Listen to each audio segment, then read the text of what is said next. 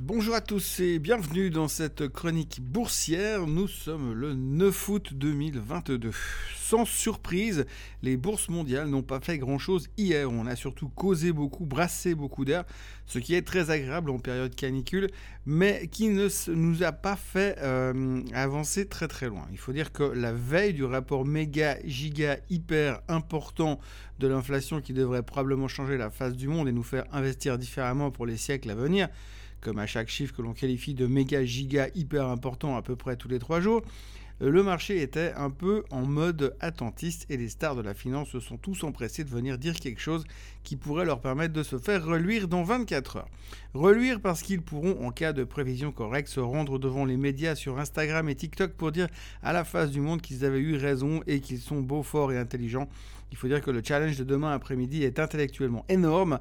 Il va falloir réussir à résoudre l'équation de ce que va faire ou ce, que pourrait éventuellement peut-être faire la Fed en cas d'inflation 1 plus forte que prévu, 2 moins forte que prévu, 3 égale à ce qui était prévu. Il faut reconnaître que cette fois c'est pas facile parce qu'il y a trois possibilités. On pourrait même faire pire en rajoutant deux cas de figure qui seraient 4 beaucoup plus fortes que prévu et 5 beaucoup moins fortes que prévu. En ce qui me concerne, je ne vais pas prendre de pari parce que je n'en sais rien et qu'en plus je ne suis pas psychiatre et comme la réaction du marché sera surtout basée sur de la psychiatrie de marché euh, que pas plus basée sur la, psychiatrie de marché que par une certaine logique sensée, je crois sincèrement qu'à peu près tout est possible et même si l'on devait se retrouver avec une inflation à 14%, je ne suis même pas convaincu que le marché réagirait de la façon la plus logique des choses. Toujours est-il que depuis hier, tout le monde a une opinion et tout le monde tente de la faire passer. En gros, vous avez euh, le camp des pas contents qui pense que le marché est en train d'atteindre sa limite de capacité et que la résistance des 4200 ne cédera pas aussi facilement à la hausse. Sans compter qu'il y a ensuite la moyenne mobile des 200 jours qui fera obstacle à 4320.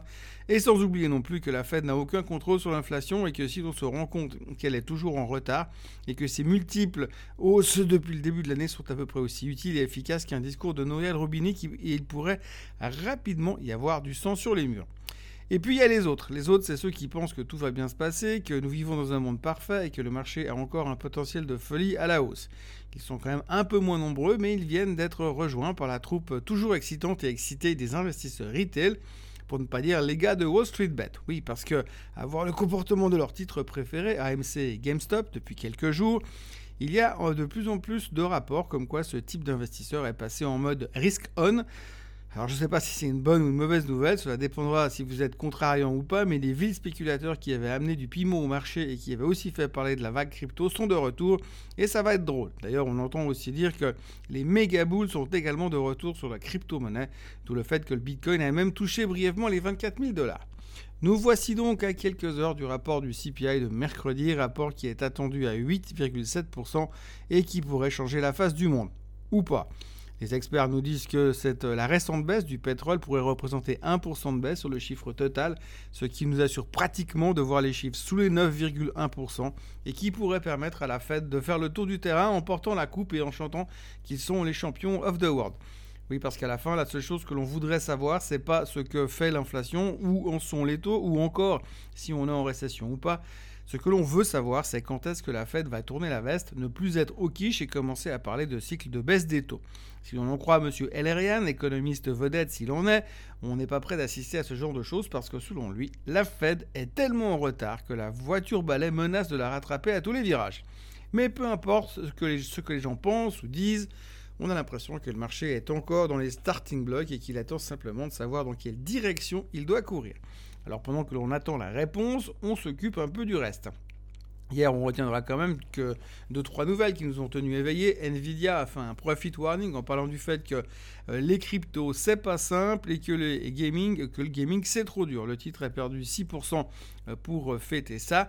Et, mais c'est pas pire que Novavax qui a complètement raté son trimestre et coupé ses prévisions de vente et, qui, et, nous qui pensions que le business des vaccins était à l'avenir, c'était l'avenir, et eh bien le titre se faisait décalquer 30% tout en espérant une nouvelle vague Covid. Une vague Covid qui semble ne fonctionner qu'en Chine, puisqu'hier les Chinois ont encore annoncé un 214e confinement sur une île quelconque dans le cul du monde, parce qu'ils ont trouvé un pauvre type qui toussait et qui n'était pas Joe Biden. Et puis, il y a aussi un expert en pétrole qui a parlé hier et qui nous a annoncé que le prix du baril allait repartir à la hausse tellement vite que le prix à la pompe en Suisse n'aurait même pas le temps de baisser, qu'ils pourront déjà vendre le litre à 3 balles. L'expert en question pense que l'on sous-estime la saison de la maintenance des raffineries, qui historiquement fait baisser les stocks, que l'on sous-estime la fin de la libération des stocks stratégiques qui prendra fin en novembre, et que l'on sous-estime les sanctions européennes qui vont frapper la Russie en décembre et retirer quelques millions de barils du marché. Oui, les sanctions européennes contre la Russie, ces mêmes sanctions qui ont déjà hyper bien fonctionné contre l'Europe surtout, sanctions qui sont en train de précipiter le vieux continent en pleine récession, pendant que Poutine les tient par les... par le gaz.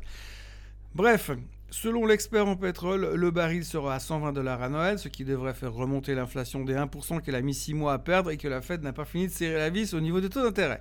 C'est d'ailleurs ce qui fait le plus peur aux investisseurs, que la Fed continue de serrer la vis, mais on aura notre réponse demain et en attendant, on va se contenter de serrer les fesses en se répétant encore et encore que ça va bien se passer et qu'à la fin, c'est les Bulls et Warren Buffett qui gagnent. Pour le reste, il n'y aura toujours pas de chiffres économiques très importants, mais c'est pas grave, ça nous permettra de rester concentrés sur le CPI de demain. Pour les chiffres du trimestre, on arrive gentiment au bout puisque plus de 450 sociétés ont publié à l'intérieur du S&P 500 et que les professionnels estiment que c'était pas si moche que ça.